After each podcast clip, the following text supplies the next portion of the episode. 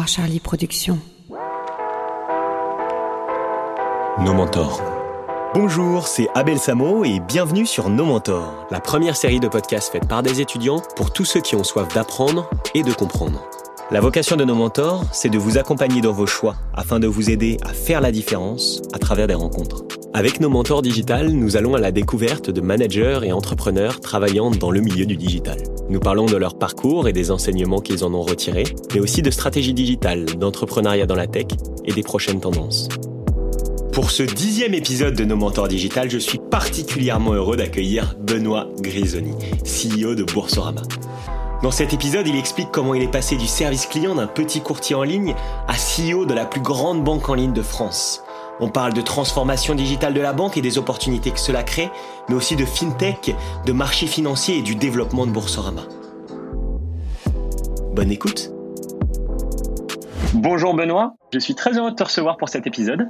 Bonjour Abel. Si ça te va, je vais commencer par te présenter à nos auditeurs. N'hésite pas à me couper si tu veux rajouter quelque chose. Non, parfait, merci. Donc, Benoît Grisoni, tu es l'actuel CEO de Boursorama. Tu as fait des études à l'ICS euh, Béguet en gestion, puis après tu as fait des études de finance de marché à l'ESCLA à Paris. Oui. Puis tu as commencé ta carrière chez Fimatex, qui était à l'époque un acteur du courtage en ligne, qui avait fait ses débuts sur Minitel. Puis après, Fimatex a racheté Boursorama et a pris son nom, si j'ai bien compris. Exactement. Et donc, tu as fait un, un, peu toute ta carrière chez Boursorama à des postes de direction et dont tu es devenu du coup le CEO en 2017. Exactement, bien résumé. Parfait. Bah, au cours de cet épisode, j'aimerais parler bah, justement de ce parcours, un peu de l'histoire de Boursorama, mais aussi de banque en ligne, de la transformation digitale et un petit peu de finance de marché. Ça fait un parcours assez euh, large. Mais avant cela, est-ce que tu pourrais commencer par résumer justement toutes ces expériences que tu as vécues chez Boursorama et ce que tu en as retiré en deux, trois mots-clés, s'il te plaît?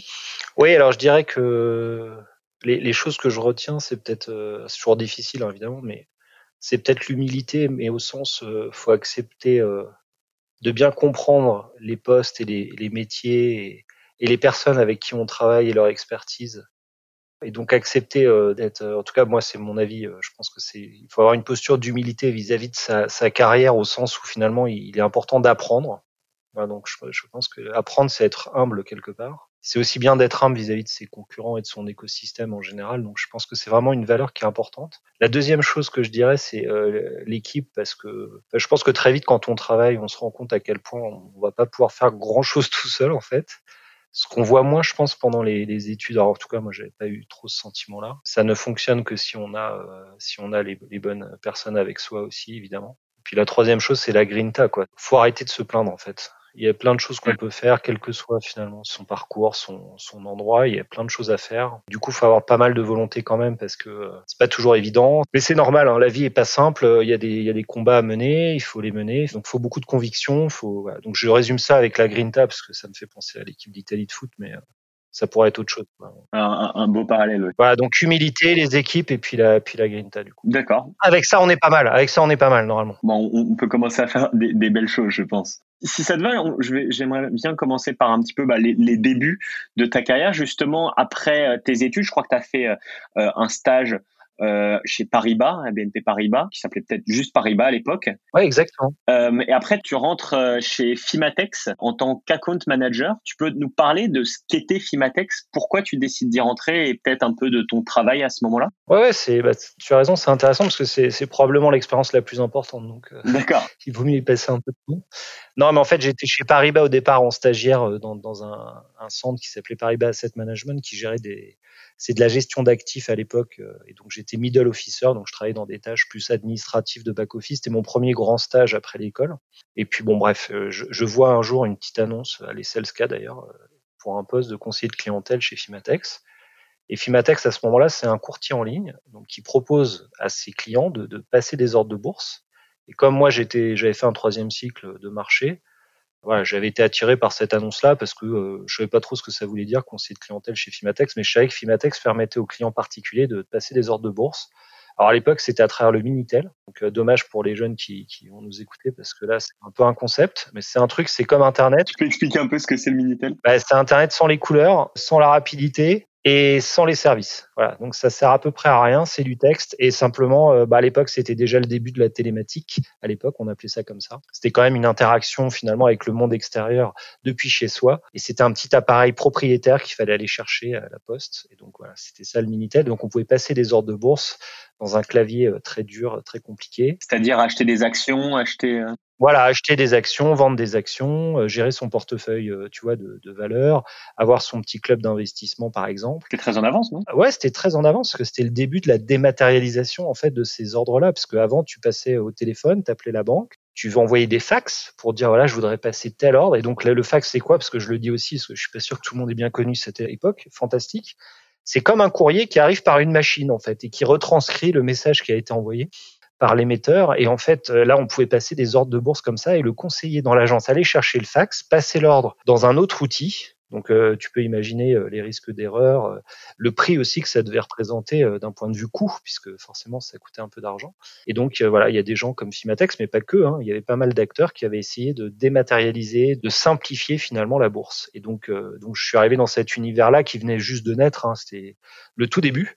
Et on avait aussi un logiciel, un CD-ROM, que les clients pouvaient installer et pas à travers lequel ils pouvaient également, et c'était beaucoup plus moderne pour le coup, beaucoup plus sympa, qu'ils pouvaient passer leurs ordres de bourse. Et donc j'arrive dans cet environnement, dans une entreprise qui est toute petite, qui doit être de 25 personnes à peu près. Hein. Alors je sais pas si on disait start-up à l'époque, mais euh, en tout cas moi c'est ça qui m'a attiré, c'est vraiment la taille de l'entreprise. C'était déjà au sein du groupe Société Générale, parce que ça a été incubé en fait dans dans une des entités du groupe qui s'appelait FIMAT.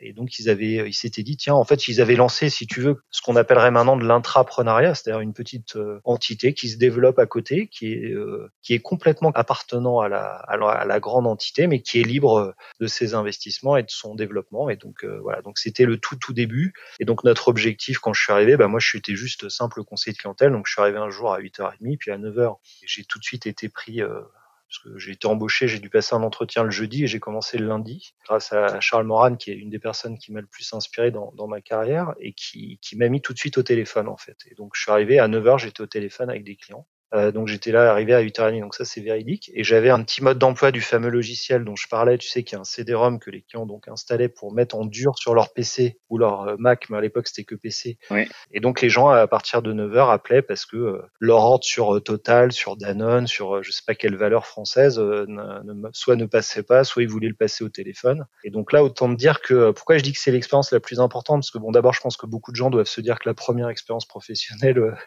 c'est celle qui te marque le plus. Mais moi, c'est vrai, c'est-à-dire que c'est vraiment le moment où j'en ai pris mais plein la tête mais plein la tête, parce que franchement, c'est le, le, chaud et le froid total avec tes études. C'est-à-dire que tu passes d'un monde où tu apprends, où tu as quand même euh, toujours une vision un peu euh, intellectuelle des choses quand même, et là, tu arrives quelque part à l'opposé presque dans l'autre sens, c'est-à-dire le côté extrêmement opérationnel à tout point de vue, puisque tu rencontres des clients, enfin tu rencontres, tu les as au téléphone, donc j'en avais euh, peut-être 100, 150 par jour, j'avais la tête comme une casserole. Mais ce qui a été extraordinaire, c'est à quel point finalement tu apprends beaucoup plus et j'ai jamais trouvé d'autres exemples. Hein. Je pense que les six mois que j'ai fait au début à faire ça, il n'y a pas un exemple de un moment dans ma vie où je me suis dit que j'ai autant appris que ce, ces six mois-là.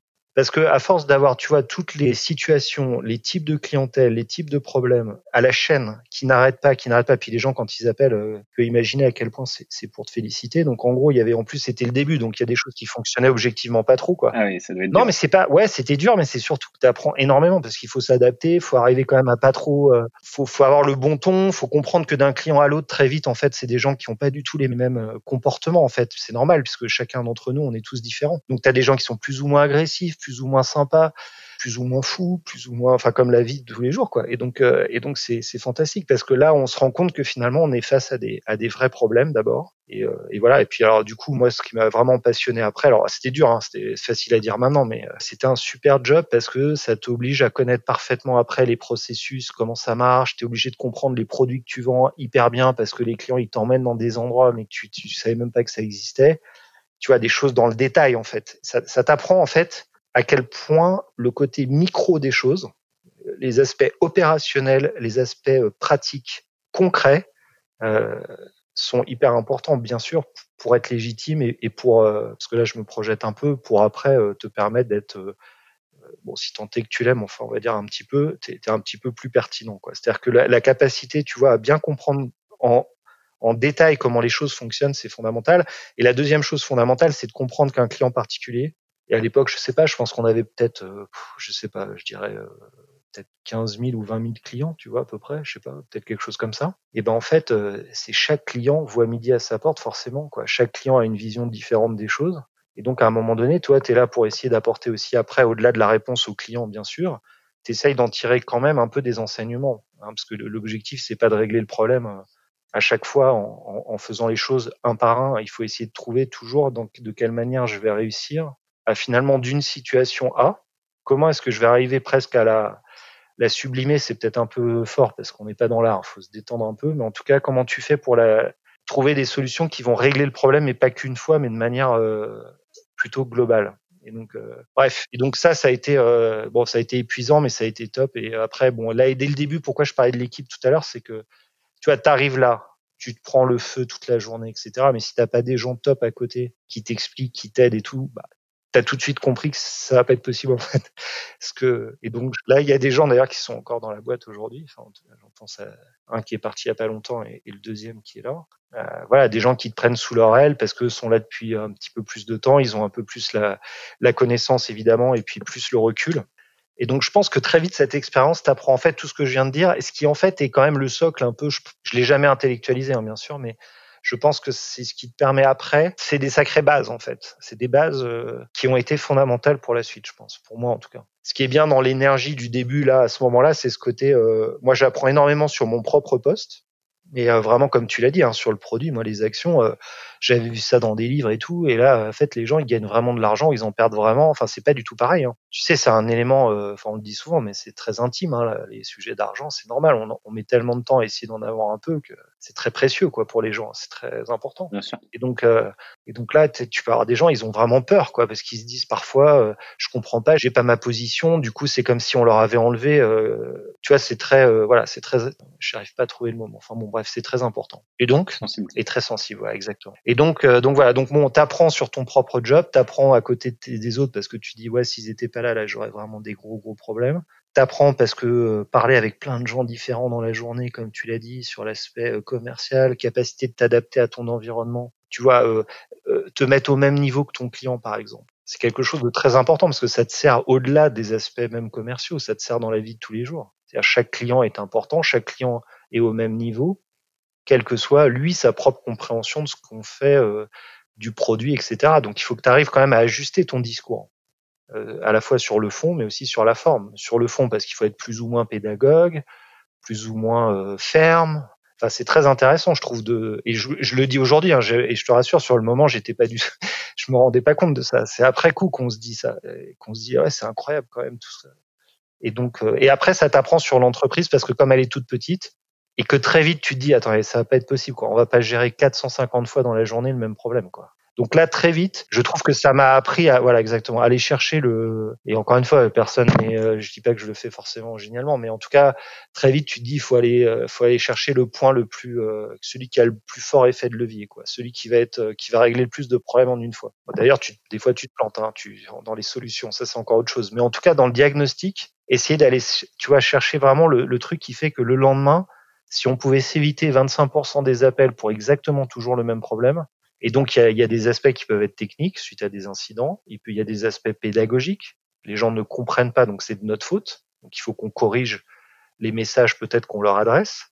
Tu as des problèmes de compréhension euh, d'ordre euh, expertise, quoi. C'est-à-dire qu'il y a des choses qu'on qu'on fait peut-être pas bien. Il y a des produits qui nous manquent, qui sont énormément demandés, donc qui posent problème parce qu'on les a pas.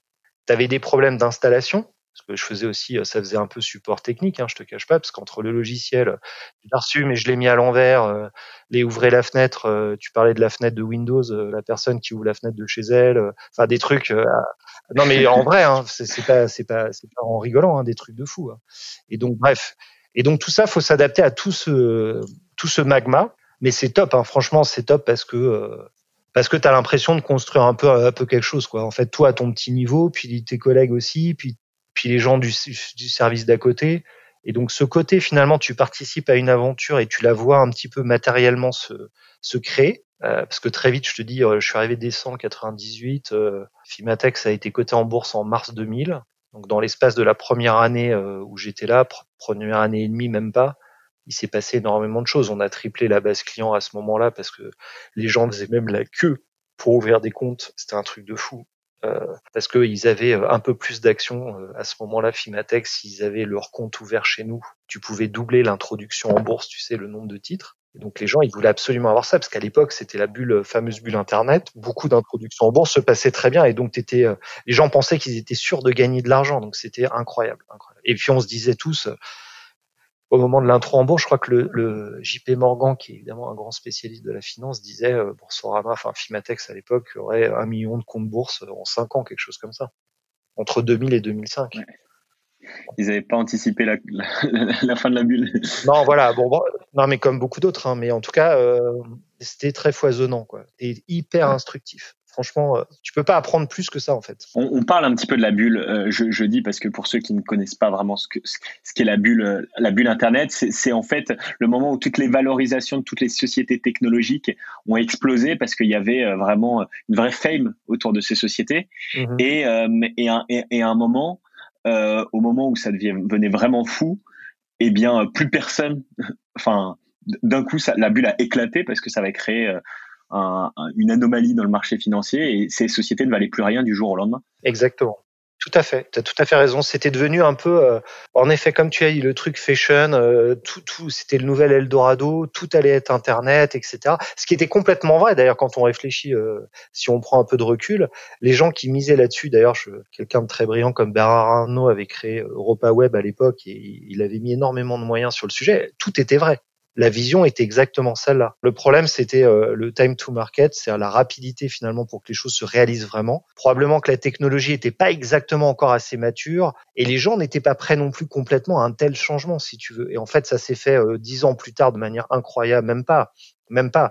À l'époque, euh, si Amazon était déjà là, parce qu'ils sont créés en 97, tu vois, donc.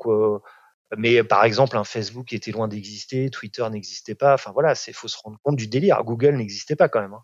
C'est-à-dire que nous, on allait sur un truc, c'était l'ICOS, euh, voilà, enfin, c'était, euh, tu tapais le moteur de recherche, euh, les, les, faut, faut, faut que les, je sais pas, les jeunes qui nous écoutent se rendent compte, quoi. Tu voyais la recherche, le résultat arriver, tu, c'était presque lettre par lettre, quoi c'était les, modems, des petits modems qui nous emmenaient du débit de 50K ou je sais plus ce que c'était, mais enfin c'était incroyable. On entendait le bruit d'ailleurs du modem. Tu, tu, tu, tu. Enfin bref. J'imagine.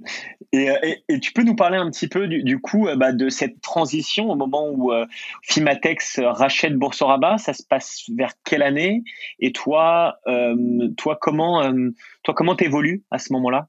Ouais, ouais. Alors après, qu'est-ce qui s'est passé? En fait, après, donc la bulle Internet a malheureusement euh, éclaté juste après notre introduction, après mars 2000. Ça a été très compliqué parce qu'il y avait 40 courtiers en ligne à ce moment-là, tellement c'était à la mode. Et là, il y a eu une énorme euh, période de restructuration de cette activité-là, évidemment parce que tout le monde a replié les goals et tout le monde a arrêté de faire de la bourse. Et donc Boursorama et Fimatex, pardon, à l'époque, a réussi à réduire très très vite ses dépenses marketing, a tout de suite été très, euh, comment dire, frugal en fait. Tu vois, on a, on a tout de suite, et ça c'était la vision d'ailleurs de, de Vincent Topin qui était le patron à l'époque, ce qui nous a mis dans une position du coup qui n'était pas extraordinaire. Hein. C'était très dur, mais euh, notamment en termes de résultats euh, financiers. Mais, mais au moins, on avait beaucoup plus limité la casse par rapport à d'autres qui avaient, tu vois, pas complètement tiré les enseignements tout de suite de la, de la crise.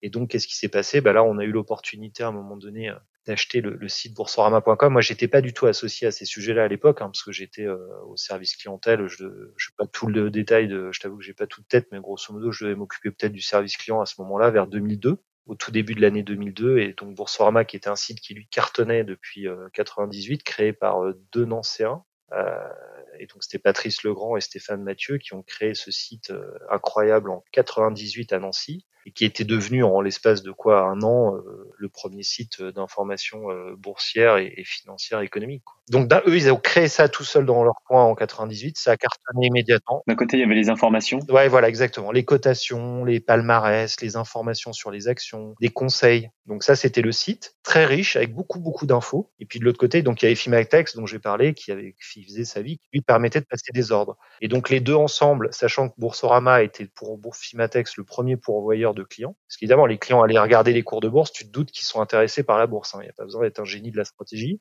Et donc, euh, évidemment, comme tous les courtiers en ligne qui étaient encore vivants euh, à ce moment-là, également payaient Boursorama en pub pour récupérer aussi des prospects, l'un des premiers intérêts de racheter Boursorama, c'était l'éviction finalement de tes concurrents. Et puis le deuxième élément majeur, c'est qu'on allait utiliser la plateforme de Boursorama d'un point de vue web. Euh, parce qu'il y avait des équipes incroyables déjà à l'époque côté web à Nancy, qui avaient fait, euh, tu vois, des développements et qui avaient une capacité incroyable qu'on n'avait pas en interne, qui ont permis à ce moment-là de, faire la fusion des deux et de créer un truc qui faisait que les clients, ils avaient d'un seul coup beaucoup plus d'informations, évidemment, et ils avaient technologiquement euh, tout de suite des services à valeur ajoutée qu'on n'était pas capable nous de leur fournir. Donc il y a eu un vrai intérêt à la fois parce qu'on a pu récupérer l'ensemble des prospects pour notre activité et en même temps tout ce qui était le contenu du site Boursorama devenait accessible à nos clients. On, leur donnait d'ailleurs accès déjà à l'époque à des contenus même supplémentaires parce qu'ils étaient clients.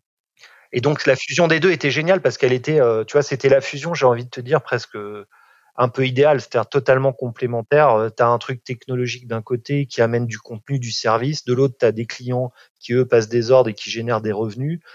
As un modèle publicitaire dans Boursorama qu'on va pouvoir développer quand même à côté sur d'autres activités que la bourse en ligne. Par exemple, tu vois, des activités commerciales simples, comme il y a une très forte audience, ça intéresse quand même des annonceurs. Et donc, il y avait un modèle publicitaire qui restait quand même pour faire de la publicité et générer des revenus. Tac, tu récupères une régie, tu récupères une petite rédaction qui peut faire du contenu, bam, tu merges les deux. C'est top, quoi, parce que tu as un meilleur, tu as une situation beaucoup plus forte à la sortie. Et donc ça, c'est la période où on fusionne et on prend le nom. Tu l'as dit en introduction, tu as raison. À ce moment-là, Boursorama est beaucoup plus connu que Fimatex parce que c'est le premier site économique et financier déjà à l'époque. Euh, et les gens qui adoraient la bourse ou qui s'intéressaient à l'économie tout simplement et à la finance, bah, ils allaient sur Boursorama à l'époque déjà, boursorama.com. Et donc on s'est dit, bah écoute, la marque la plus connue c'est celle-là, euh, on la prend. Et on appelle Boursorama, bah, le site Boursorama reste Boursorama, et la partie, on va dire, euh, privative, la partie cliente s'appelle Boursorama Invest. Ce qui est de, ce qui était en fait, si tu veux, le périmètre de Fimatex.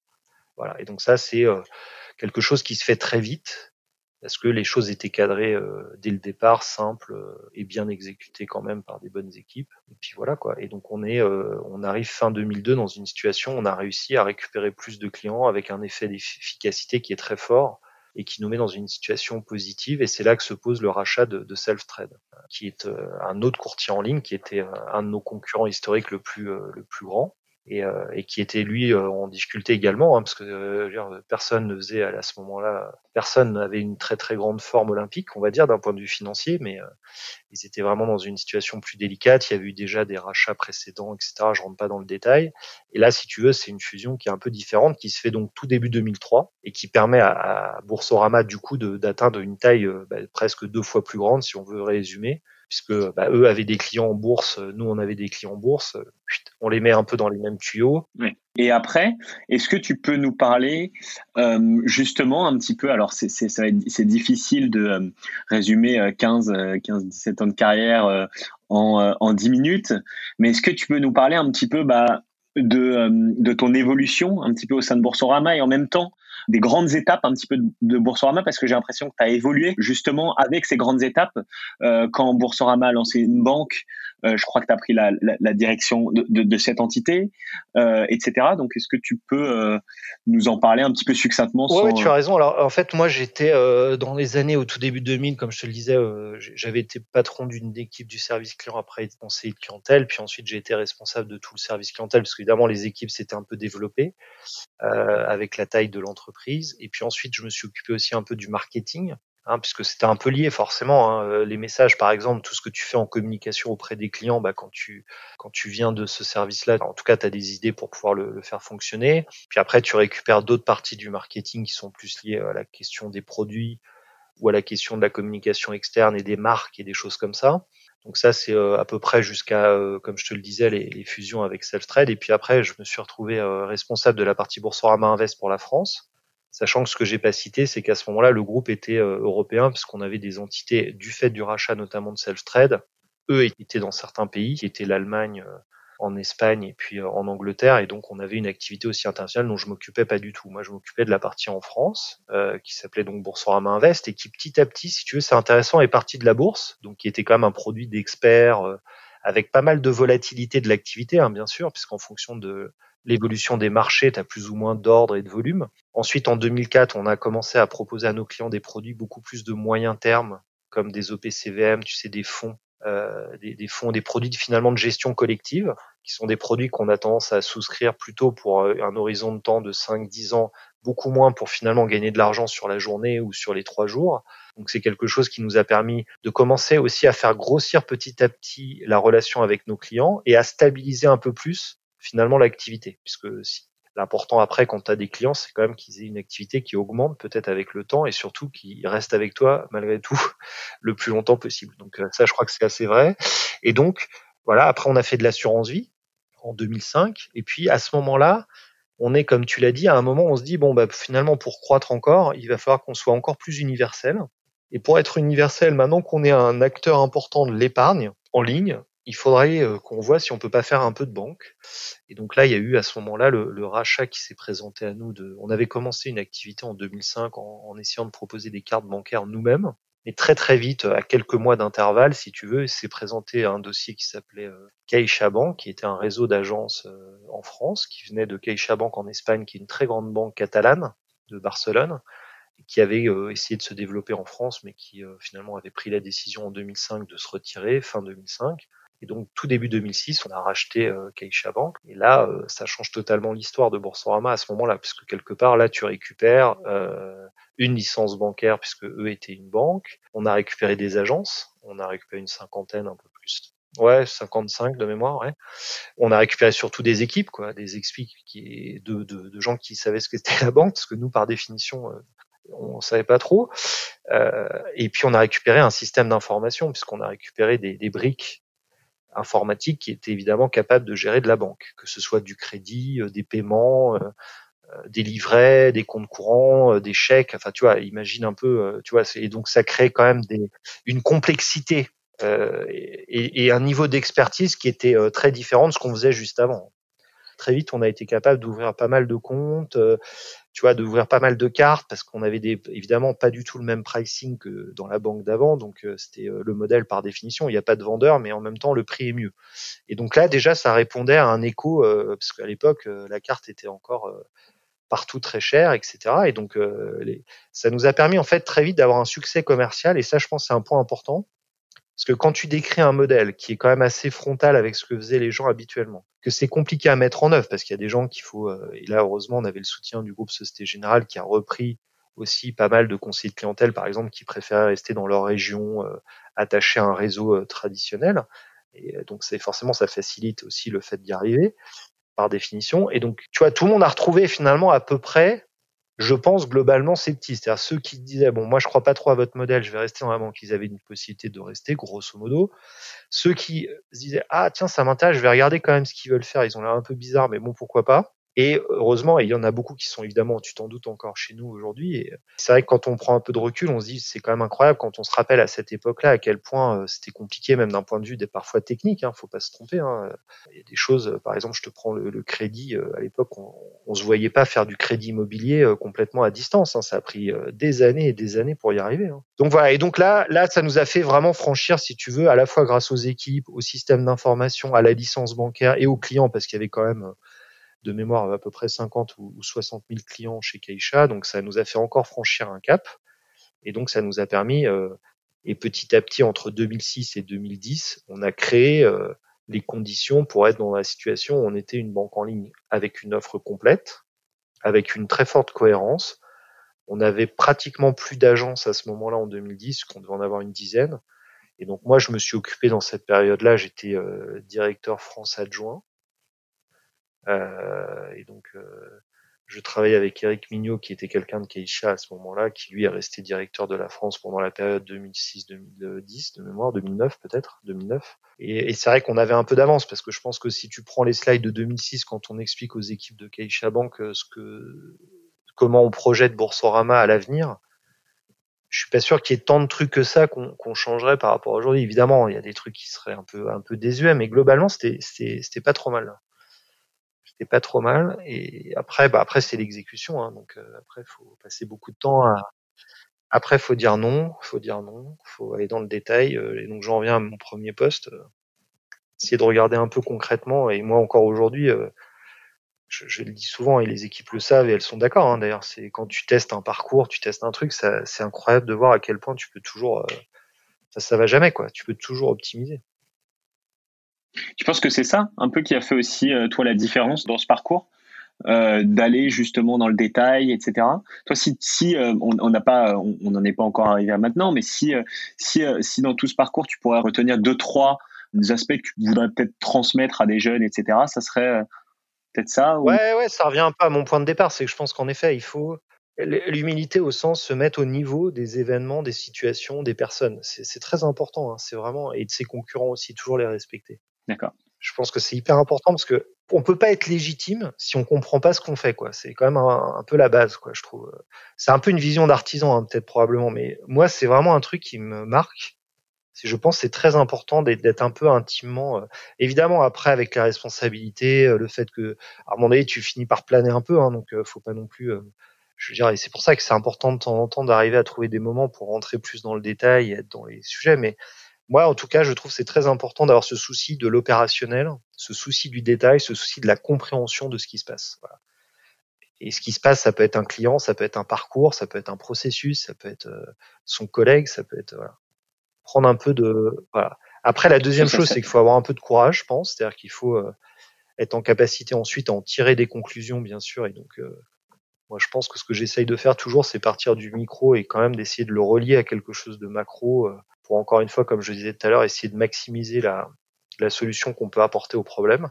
Et encore une fois, on se plante, hein, c'est pas toujours la bonne solution qu'on va choisir, mais en tout cas, avec en tout cas cette volonté qu'elle règle plusieurs choses en une fois. C'est vraiment cette volonté d'être toujours là et de le dire aussi. Et donc, euh, moi, j'ai toujours eu un assez euh, certain franc parler. Euh, je sais pas, c'est du courage. Ouais, je me suis peut-être un peu emballé, mais disons que moi, je, je, je pense qu'il faut, euh, surtout quand on démarre et tout, faut avoir l'humilité. Et en même temps, quand on est convaincu d'un truc, faut se dire est-ce que je l'ai bien formalisé ma proposition? Et on a le droit d'être critique. En fait, on a le droit d'être critique à une condition.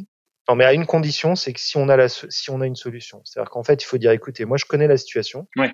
Je vois. Voilà comment on va la régler. Et précisément, hein, pas, euh, ce serait mieux euh, si, enfin, tu vois ce que, oui. non, faut être quand même très euh, et donc c'est pour ça que tu as besoin intimement de comprendre un peu euh, dans quel environnement tu es, parce que sinon c'est plus dur, hein, forcément. Et moi je vous propose de le faire comme ça. Et il faut accepter la confrontation d'idées, il faut accepter. Mais si tu le fais intelligemment, c'est-à-dire si tu le fais en ayant une solution proposée, personne t'en voudra jamais en fait. Hein. Enfin normalement. C'est... Après tu peux t'être trompé, tu peux avoir raté un truc que tu que tu savais pas évidemment. Tu peux pas avoir la big picture comme on dit. Tu peux, euh, toi t'es dans ton truc, t'as pas toute la vision, donc faut apprendre un peu. Encore une fois, faut rester humble, mais faut mais si on pense qu'on a une idée qui est pas mal, qu'on est capable de l'écrire, faut une page Word, un pas plus. Comment on va faire concrètement pour y arriver, pour résoudre le problème? Bah, Il faut aller le dire. Il faut le dire à son manager d'abord. Après, c'est plus facile dans des plus petites entités, comme tu t'en doutes. Euh, donc après, chacun a son tempérament. Hein. Bien sûr. Et je pense que si on est un peu plus entrepreneur ou qu'on a envie de créer des trucs, il faut partir plutôt de petites organisations ou les créer soi-même, évidemment, les boîtes, c'est encore mieux. Sinon, on part plutôt de plus petites boîtes où là, tu sais, très vite, tu vas pouvoir échanger avec euh, bah, les dirigeants entre guillemets parce que quelque part la taille de l'équipe fait que c'est plus facile de pouvoir y arriver tu vois. Moi c'est un peu ce qui s'est passé c'est que souvent on me sollicitait parce qu'en fait je me rappelle de Vincent Topin tu vois on faisait des dîners de Noël parce qu'on était dans des équipes de petite taille et que c'était comme ça. Et puis tu pouvais avoir des discussions quand même géniales avec tes patrons à ce moment-là tu vois je sais pas comment dire. Et donc euh, tu avais le temps de dérouler un peu tes idées quoi. Ce qui est, ce qui est un truc qui m'avait marqué et juste peut-être c'est un truc important c'est qu'en fait, le job que j'ai pris, je pense que aucune personne dans, la, dans le cursus où j'étais ne l'aurait pris au départ parce que jugé probablement euh, pas assez valorisant. Tu vois, aller faire du service client au téléphone dans une boîte, même si c'était quand même un peu relié à la bourse, c'était quand même pas hyper sexy, si tu. Moi, mes, mes, mes camarades de l'époque, qui ont d'ailleurs très bien réussi, mais dans des domaines plus financiers, au sens finance de marché, étaient dans des postes tout de suite quand même un tout petit peu plus prestigieux, tu vois. Et donc, quelle conclusion j'en tire Je ne sais pas s'il faut en tirer une conclusion, mais en tout cas, moi, si tu veux, j'ai accepté de me dire, en fait, je vais tenter et je verrai bien ce qui va se passer, tu vois. Et en fait, tu pars dans l'aventure, peut-être à un échelon inférieur à ce que tu aurais pu viser au début de ta carrière par rapport à tes études. C'est souvent on fait des, bon, encore que mes études, on peut pas dire que ce soit non plus euh, les études les plus éclatantes qu'on peut imaginer. Elles étaient bien, mais pas et, j'ai appris plein de trucs sympas. Mais, mais moi, j'ai démarré vraiment à un niveau qui était pas, euh, comment dire, euh, qui était pas celui que visaient mes camarades à ce moment-là. Et je pense que, euh, et ce que je voulais dire par là, c'est que ce qui est intéressant, c'est que du coup, c'est pas forcément le niveau auquel tu rentres qui peut compter, je pense, même si chacun peut avoir un avis différent, mais c'est dans quelle situation tu vas être. Parce que finalement, tu peux te retrouver à un niveau plus bas où tu vas pouvoir t'éclater parce qu'en fait, bah, tu as plus d'esprit d'initiative, tu vois des trucs que tu corriges et tu les vois le lendemain, c'est réglé. Et en fait, tu as tellement à apprendre de toutes les situations, tu as tellement à apprendre de tous les jobs. Franchement, l'expression que j'aime le plus, c'est vraiment il n'y a pas de saut métier. Quoi. Ça, c'est tellement vrai. N'importe quelle chose que tu as à faire, mais tu peux l'apprendre dans un sens, dans un autre. C'est tant que tu connais pas le métier, tu peux pas en parler en fait, et tu peux pas le dénigrer, et tu peux pas considérer que c'est pas intéressant. En fait, parce que tu pourras toujours trouver une manière de le faire qui fera que tu peux t'éclater ou tu peux créer de la valeur. Enfin, ça, j'en suis vraiment convaincu. Mon résumé, c'est ne pas trop s'attacher qu'à la forme ou euh, à la supposée euh, richesse d'un poste par son intitulé ou par son positionnement. C'est loin d'être le seul sujet. Euh. Prenez un peu de, de recul et si vous pouvez créer même votre boîte d'ailleurs au passage. Voilà, oui, je suis désolé, je m'emballe, moi, je m'emballe. Non, non, mais non, mais justement, non, c'est passionnant. Moi, j'apprends beaucoup là, en écoutant tout ça, et je vais essayer aussi de l'appliquer. Je pense que j'essaie d'appliquer un petit peu cette philosophie en ce moment, parce que là, ça fait déjà environ 45 minutes qu'on est ensemble, et j'aimerais évoquer pas mal de sujets encore. Tu peux nous dire très rapidement euh, comment toi, euh, bah, tu passes de ce moment-là en 2010 à bah, prendre la tête de Boursorama en 2017, très succinctement en 2-3 minutes. Ouais, bah écoute, euh, donc en fait, euh, Eric Mignot, qui était le directeur de la France en 2009, est parti euh, à fin 2009. Donc du coup, j'ai récupéré le, poste de directeur euh, de la France à ce moment-là parce que j'étais adjoint. Donc, ça s'est fait plutôt parce qu'il est parti, tout simplement. Et puis ensuite, petit à petit, l'entreprise a continué à se développer dans les années 2010-2015 euh, de manière euh, raisonnée, on va dire. C'est-à-dire qu'on était rentable, on, on croissait gentiment. On, avait 270 000 clients fin 2009 de mémoire. Euh, on est monté gentiment jusqu'à 500 000 en 2013. Donc ça a quand même pas mal accéléré, mais, mais tout en restant quand même dans une dynamique. Et c'est normal parce que le marché n'était pas encore complètement probablement mature. Et donc moi, j'ai été directeur de la France pendant toute cette période-là. Et puis après, il y a Marie Cheval qui est arrivée en, 2013 chez Boursorama, qui est devenue la PDGR d'ailleurs à l'époque de Boursorama. Et puis petit à petit, euh, moi j'ai continué à m'occuper de la France pendant toute cette période-là. Et puis je suis devenu directeur général adjoint en 2016, euh, à un moment où on a pris la décision toute fin 2015, en gros, d'accélérer vraiment le développement de Boursorama fortement, avec le soutien évidemment de, de Société Générale. Et là, on avait vraiment l'objectif de dire, écoutez, on va changer d'échelle, euh, on sent que le marché est là maintenant.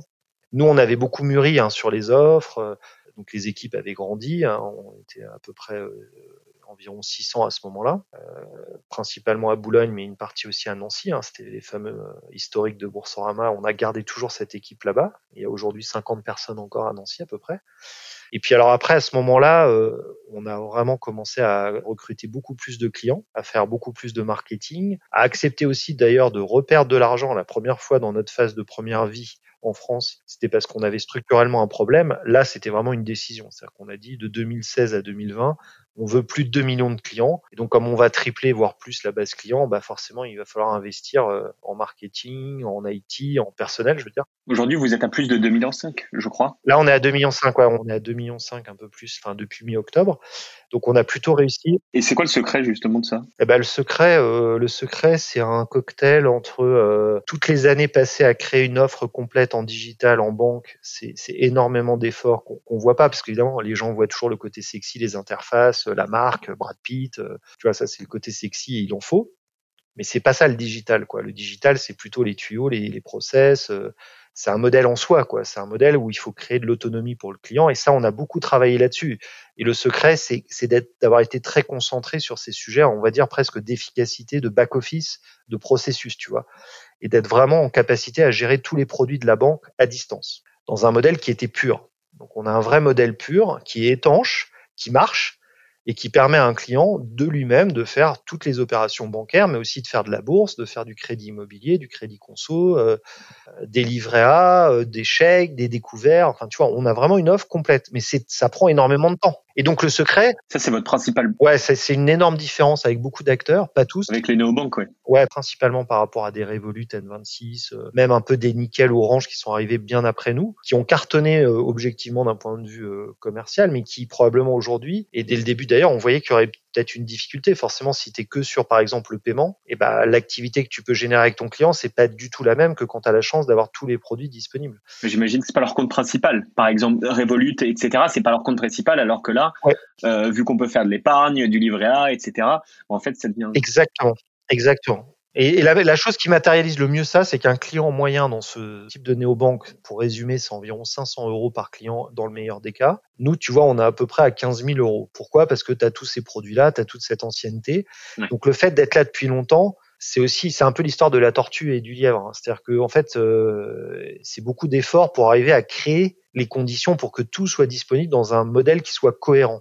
Voilà. Et donc moi, dans cette période-là, euh, comme comme beaucoup d'autres, euh, on a une équipe qui est là depuis un certain temps au comité exécutif de Boursorama, des gens extraordinaires. voilà, on a on a vraiment travaillé dans ces détails-là qui se voient pas trop. Puis après, on a eu les moyens évidemment du groupe. Sinon, euh, bah, si t'as pas les moyens, c'est sympa d'avoir la vision et l'exécution, mais ça suffit pas non plus. Donc euh, voilà, donc c'est un cocktail. Hein, c'est toujours pareil. Hein, il n'y a jamais de recette miracle. Mais euh, ouais, le souci de l'exécution, c'est-à-dire que nous, on passe notre temps à gérer des problèmes euh, dont les gens se rendent pas compte, c'est-à-dire à des niveaux assez opérationnels, je pense quand même objectivement. C'est une petite entreprise encore, on est 800, donc on se connaît quand même. On, connaît bien les équipes, je pense. Euh, voilà, et, quand on voit tout ce qu'on peut optimiser, d'ailleurs, c'est toujours un peu, c'est ce que je disais tout à l'heure, ça fait un peu peur, hein, parce que tu dis putain, mais depuis le temps qu'on essaye de régler les trucs, tu prends n'importe quel parcours, tu vas sur un truc, tu te dis ah ouais, mais ça j'aurais pu le faire encore mieux. Tiens ça, ça marche pas. Tiens ça, tiens le texte il est pas clair, c'est sans fin mais c'est passionnant en fait, c'est ça qu'on aime faire, je pense, c'est ce côté. Euh... Bien sûr. Et donc bref, et donc je me suis retrouvé à un moment donné. Donc Marie Cheval est partie en 2017, c'est ça, et moi j'ai été nommé un peu après euh, directeur général, parce qu'entre temps les fonctions de président et directeur général dans la banque devaient être séparées, donc elles avaient été séparées avant. Et donc voilà, et donc c'était un peu le, le, le, poste que j'aurais pas rêvé avoir, si tu veux, quand je suis arrivé dans, dans la boîte forcément. Et euh, c'était euh, ouais, c'était un, c'était un moment important pour moi, hein, forcément personnellement. Mais en fait, je me suis même pas trop, euh, voilà, je me suis pas trop attardé là-dessus parce que c'est une entreprise que je connaissais, tu t'en doutes forcément déjà pas mal, des équipes que je connaissais bien. La stratégie, on l'avait bien très argumentée, avec des bons indicateurs pour voir si ça allait marcher ou pas. Donc si jamais les choses marchent pas, parce que c'est toujours le cas, hein, rien ne marche jamais comme tu le penses, toujours avoir le bon indicateur pour le mesurer, ce que, ce que tu fais. Donc il faut avoir plusieurs indicateurs, pas trop. Vérifier si ça marche ou pas. Quand ça marche pas, euh, ne pas se le cacher. Hein, parce que c'est parfois un peu le travers. Euh, on n'ose pas dire que les trucs ils marchent pas, mais en fait c'est pas grave. Ça, on corrige derrière, on améliore et hop. Et on a un peu cette culture-là, je pense, dans l'entreprise. C'est ça qui est intéressant, c'est le côté euh, jamais penser qu'on est arrivé, euh, jamais trop revendiquer de quoi que ce soit sur le côté. évidemment qu'on est content des résultats, c'est toujours mieux d'être leader que pas être leader, etc. Mais en fait, en vrai, je pense que ce qui nous anime un peu dans l'équipe là, c'est le côté d'aller toujours plus loin dans le dans le développement, la croissance, avoir un esprit un peu de conquérant. Et ça rejoint un peu mon point de la grinta au début.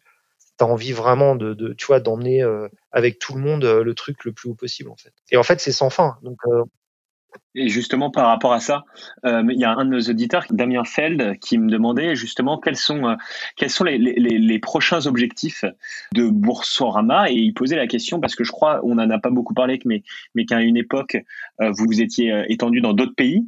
Euh, est-ce que vous comptez vous relancer à la conquête de l'Europe ou euh, toujours rester concentré sur la France? Bah écoute, on a annoncé lundi, donc c'est très récent le fait qu'on a un nouvel objectif puisqu'on va avoir euh, un objectif maintenant de dépasser 4 millions de clients dès 2023. Donc on doit aller à 4 millions puis 4 millions et demi de clients si possible dès 2023 et puis ensuite on a un deuxième objectif qui est d'être très rentable à ce moment-là à partir de 2024 qu'on va avoir un, résultat net positif de 100 millions d'euros et puis ensuite l'année 2025 de 200 millions d'euros. Ça commence à être des chiffres euh, plutôt très significatifs. Donc ça nous fait une double, tu vois, une double histoire à gérer sur cinq ans, une histoire de très forte croissance encore pendant trois ans, une histoire de stabilisation pendant deux ans. Et ça, c'est sur le périmètre France. Réduction des coûts d'acquisition en même temps que croissance? Ouais, on essaye toujours, on essaye toujours évidemment, et mais euh, évidemment on va investir. Donc on dit d'ailleurs que dans la période de très forte croissance, on va accepter de perdre de l'argent encore pendant trois ans à hauteur de 230 millions d'euros au total. Donc c'est un très très fort euh, niveau de perte et finalement d'investissement si on le prend sous cet angle-là. Mais pour arriver à quoi? Bah, Ces fameux 4 euh, millions, 4 millions et demi de clients dès fin 2023. Donc ça veut dire qu'on double encore la taille de la banque en trois ans, alors qu'on a fait x trois et demi sur les cinq dernières années. Donc c'est tu vois, ça veut dire qu'on va continuer à pédaler, quoi. Euh, mais nous, ça nous va, hein, c'est ce qu'on voulait, on est content et on a envie de le faire et voilà. Mais c'est pas gagné, quoi. j'imagine. Et après la deuxième partie, bah écoutez, euh, alors même qu'on a un modèle hyper efficace, vous vous rendez pas compte de la rentabilité à date. Pourquoi? Parce qu'on recrute tellement de clients que finalement ça se voit pas, parce que les coûts d'acquisition ne sont pas amortis. Et donc on recrute cette année, tu vois, plus de 570 000 clients euh, en un an, donc c'est quand même des chiffres très significatifs. Donc forcément, ça coûte un peu. Et les coûts d'acquisition sont très chers. Et les coûts d'acquisition sont assez chers, mais bon, ça se discute. On va pas rentrer dans le débat, mais oui, tu as raison, ça coûte beaucoup d'argent. Mais une fois qu'on est sur un rythme d'acquisition qui, on va dire, normalisé, à ce moment-là, on est extrêmement rentable. Pourquoi? Parce qu'on est dans un modèle de pure player digital.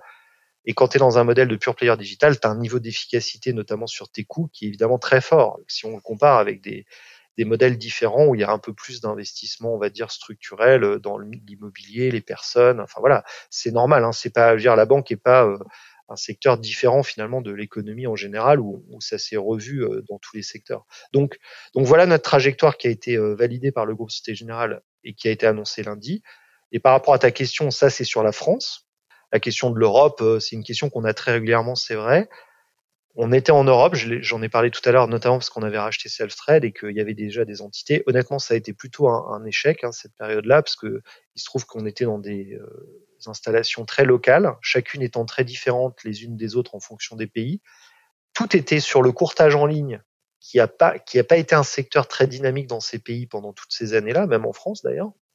Donc, si tu veux, tu n'avais pas un énorme sous-jacent très positif. Il y a de plus en plus de croissance là-dedans. J'ai l'impression qu'il y a de plus en plus de croissance là-dedans avec des acteurs aussi qui arrivent et qui. Euh, ouais, tu as raison, mais ça, c'est très récent. Mais si tu veux, sur les 15 dernières années, par exemple, ça a été très compliqué. Bien sûr. Et comme je le disais tout à l'heure, quand on a décidé d'accélérer à travers la France fin 2015, il fallait aussi qu'on soit honnête intellectuellement. Tu vois, tu peux pas demander des moyens pour euh, tripler la base de la banque en France en 4-5 ans et puis continuer à accepter de perdre de l'argent, par exemple, à l'international, sans même qu'il y ait le moindre lien entre les sujets.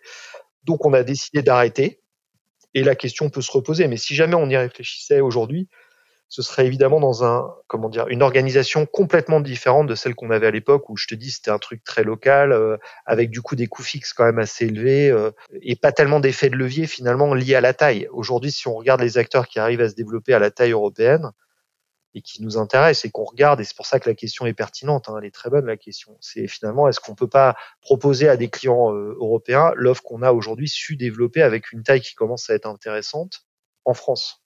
Tu vois, dans une logique vraiment de j'étends finalement ma zone de chalandise presque. Mais bon, ça pose pas mal de questions, voilà. Et puis on a quand même euh, plein de trucs à faire en France, donc on a déjà. J'imagine on a, quand même de quoi s'occuper. oui, avec euh, les objectifs euh, qui sont assez hauts, j'imagine. Euh, justement, tu parlais un petit, avant justement de cette rentabilité des modèles sans agence, des modèles bah, technologiques. toi, comment tu vois aujourd'hui On voit justement qu'il y a beaucoup, beaucoup de banques qui ferment presque toutes leurs, la plupart de leurs agences parce que ça devient assez difficile à ce niveau-là. toi, comment tu vois le monde bancaire évoluer? Et euh, quelles opportunités tu penses que ça peut créer pour les jeunes? Euh, Écoute, c'est une vaste question. Euh, je pense que sur les banques de réseau, là où c'est vrai que tu as raison, il y a beaucoup d'annonces de fermeture d'agences parfois, donc ça donne cette impression-là. Mais en effet, les agences restent encore un élément central de ce type de modèle. Parce qu'on oublie souvent le fait que dans la banque, c'est aussi beaucoup des clients entreprises, des artisans, des commerçants, des petites boîtes, des moyennes boîtes, des grosses boîtes. Donc toute cette activité-là aujourd'hui à digitaliser, on commence à avoir pas mal d'acteurs dessus, mais c'est pas encore exactement possible de le faire ou en tout cas c'est plus compliqué. Et donc, euh, donc il faut quand même se rappeler qu'une grosse partie de l'activité est liée à ce type de clientèle-là. Ensuite, il faut être honnête, les acteurs euh, comme nous, on n'est pas capable probablement de répondre à 100% des besoins des clients. Il y a encore des, des types de clientèle qui ont besoin d'un contact euh, évidemment, tu vois, de proximité, de conseil humain. Voilà, et donc ça, il faut quand même être un peu lucide. Hein. D'ailleurs, on n'a que 2 millions et demi de clients, hein, donc il faut quand même un peu se détendre c'est pas non plus, on n'a pas, si, si tout, tu vois, si on était le seul modèle, euh, tout le monde serait chez nous, hein, par définition. Donc c'est malheureusement pas le cas. Ou heureusement, je sais pas, mais en tout cas, c'est pas le cas. Et donc il y a encore cette demande-là. Après, ce qui est vrai, c'est que les, les, les, attitudes des clients basculent petit à petit vers le digital. La crise de cette année a renforcé évidemment un peu ce phénomène-là. Tout le monde le dit à juste titre, euh, probablement. Euh, voilà. Et donc évidemment, ça se transforme. Donc, par rapport à ta question, il y a vraiment trois types d'acteurs aujourd'hui dans la banque. Et ensuite, il faut prendre en compte les types de clientèle. Et dans les types d'acteurs, il y a donc les fameuses néobanques qui sont plus récentes avec des logiques aujourd'hui où elles cherchent à enrichir leur offre. Et donc là, les métiers, les dynamiques vont être d'aller essayer de travailler sur des. Bah, je me mets à leur place. Hein, je je vais pas faire la stratégie des autres, mais elles vont chercher à enrichir leur gamme, si tu veux. Donc, elles vont avoir besoin de spécialistes aussi sur certains types de produits qu'elles n'ont pas aujourd'hui. Et puis après, tout en respectant le modèle, donc elles vont avoir besoin évidemment en technologie, mais ça, ce sera vrai dans tous les cas. Si tu es bon en code et que tu es bon en techno, euh, en général, c'est pas plus mal en ce moment, quoi. Et ça risque de durer. Et donc voilà, donc il y a, y a, ce besoin-là dans, dans, cet univers-là. Tu as, des acteurs traditionnels qui eux, ont besoin aussi de, de gens, euh, de jeunes, euh, à la fois pour gérer les clients quand même, que ce soit à distance d'ailleurs de plus en plus ou que ce soit en physique. Et puis des gens qui leur amènent aussi un regard différent Et c'est pour ça que quand tu regardes les grandes banques comme Société Générale ou d'autres, il y a pas mal d'initiatives à l'intérieur, de petites startups, de sujets qu'on essaye de développer sous l'angle, tiens, on va essayer de répondre à tel besoin dans un modèle qui sera digital. Et là, il y a besoin d'avoir des gens qui sont capables de comprendre le besoin du client, de faire les écrans, de, de penser les processus. Donc, c'est vrai que ça s'industrialise aussi quelque part un peu plus, puisque finalement, si tu perds une partie de la relation qui était plus humaine avant au profit de process digitaux, quelque part, il faut avoir des gens qui ont des visions plus industrielles des choses par euh, construction et, et, et, qui sachent réfléchir en se mettant à la place du client tout simplement dans une logique autonome. C'est très différent du modèle d'avant. Donc ça, euh, voilà, il y a des, il y a des je pense, dans les équipes marketing, dans des équipes euh, de type même produit, dans les équipes de design, il y a des choses à faire dans la banque. Hein. Beaucoup de choses encore sont à faire et à créer. Et après, tu as les banques en ligne comme nous qui sommes un peu les qui sont en train, enfin tout ça, ça va, c'est les, les, catégories, elles changent en permanence. Mais disons que dans votre catégorie, il y a des gens aussi avec Boursorama, tu peux mettre des gens comme Fortunio, comme ING, comme Before Bank, Hello Bank, qui sont là depuis plus longtemps, un peu comme nous qui ont des offres un peu plus complètes et qui elles aussi cherchent à se développer. Donc c'est très concurrentiel hein, comme secteur, hein, évidemment. Tout le monde s'intéresse à la banque. Et après, tu as les fameux GAFA, bon, on en parle tout le temps, euh, les GAFAM, est-ce qu'ils vont venir dans la banque? Oui, évidemment, ils sont intéressés à venir. Est-ce qu'ils ont envie d'avoir toutes les particularités de la banque française alors que c'est plutôt des acteurs mondiaux et universels? C'est pas complètement sûr non plus. Donc comment ils vont le gérer, euh, on verra. Google vient de lancer un, service intéressant aux US où ils intègrent euh, avec des partenaires bancaires là-bas euh, des nouveaux services. Donc, il va se passer plein de choses. C'est et en fait, moi, mon message c'est celui-là. La banque, qui est souvent un peu mal aimée, peut-être vu de l'extérieur, tu vois, on dit ah, non, non, on n'est pas. Et ben en fait, c'est passionnant. C'est comme tout. Hein, c'est si tu as le sens un peu du client, euh, si tu as le sens un peu des parcours, euh, si franchement, c'est un, un, métier qui va être euh, et c'est un secteur qui va être qui va être encore bouleversé, je pense, trois fois dans les 15 prochaines années. Ça va être fantastique. Quoi. Ouais, j'ai l'impression qu'il y a des opportunités. Non, mais franchement, c'est tu vois, j'ai pas parlé des taux, les taux sont bas parce que bon, les banquiers, c'est comme tout le monde, hein, on se plaint toujours un peu tout le temps de l'environnement. Alors ça, c'est dur, le régulateur, il est méchant. En fait, c'est pas, c'est le monde qui change, qui évolue, et, et la banque évolue, et donc c'est un secteur qui en plus est absolument clé parce qu'il va, tu te rends compte quand même que évidemment, tu sécurises les dépôts des gens qui ont mis des années à acquérir leur petit patrimoine, et tu vas les aider à épargner, tu vas les aider à avoir une vision de long terme tu vas les aider dans leurs projets sur les crédits quand tu fais du particulier, quand tu fais de l'entreprise. Faut voir ce que la banque a fait pendant les, la crise du Covid en faisant des PGE, donc des prêts garantis par l'État pour, euh, pour euh, permettre aux entreprises de continuer à pouvoir payer leurs salariés. Enfin, c'est quand même au cœur de l'économie. Et en même temps, il y a besoin de repenser beaucoup de choses. Enfin, je vais pas faire la, la promo de la banque, mais honnêtement, c'est un secteur, il y a plein de trucs à faire. C'est canon. Oui, il y a des opportunités incroyables. Ouais. ouais. Euh, alors, je vais, je vais, te poser une dernière question avant de passer aux très rapides questions de fin, parce que je suis désolé, je t'ai déjà pris beaucoup plus de temps que ce qu'on s'était dit. Euh, avec le Covid-19, justement, on a vu que les marchés financiers ont, euh, ont, un peu paniqué, ont baissé fortement, puis remonté fortement.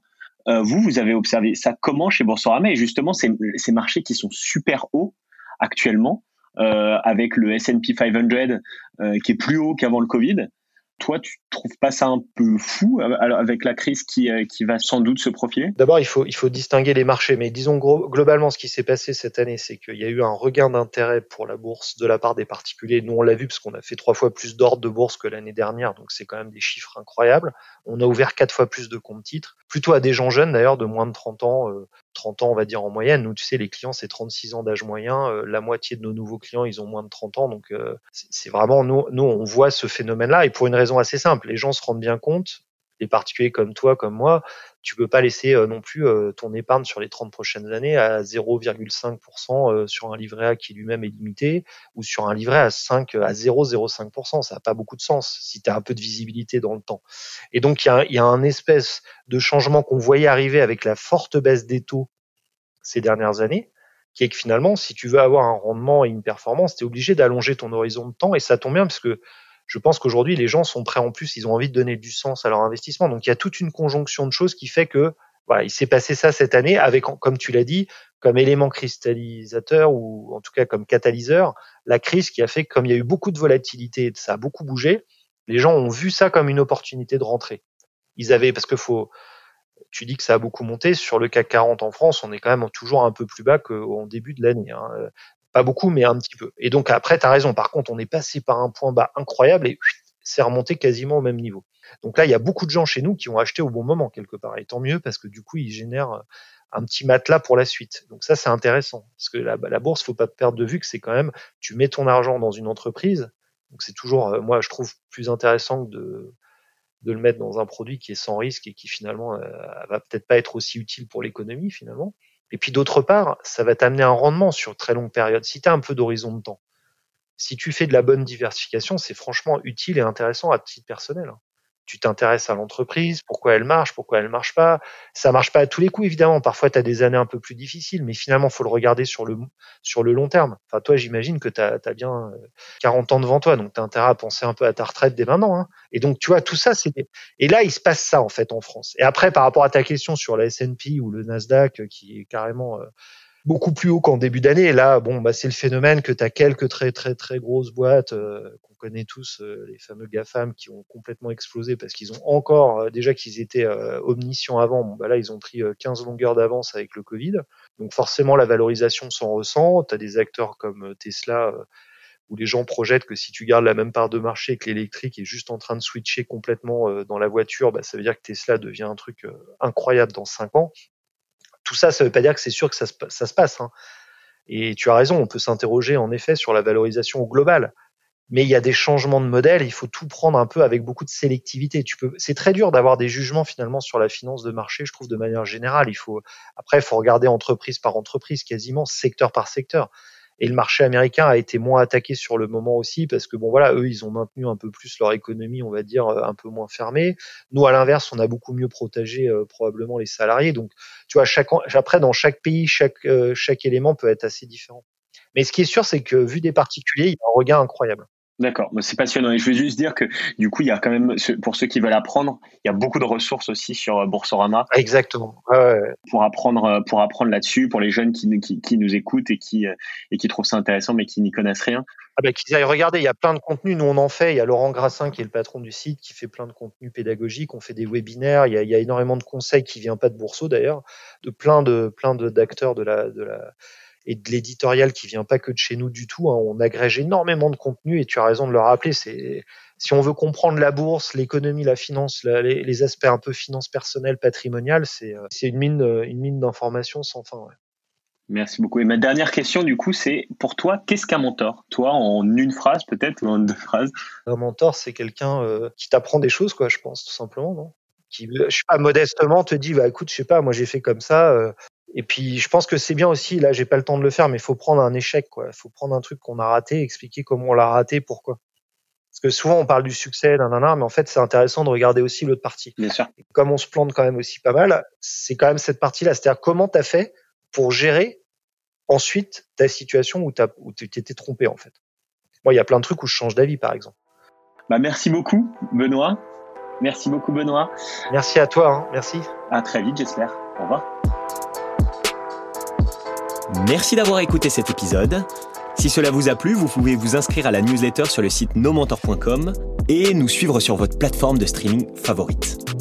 Je suis preneur de vos retours, alors n'hésitez pas à nous suivre sur Facebook, LinkedIn, Instagram, où vous pourrez nous communiquer vos questions pour qu'on puisse améliorer ce programme ensemble. N'oubliez pas de partager le podcast avec vos amis si cela vous a plu et de mettre 5 étoiles sur Apple Podcast afin que nous remontions dans les classements. À bientôt!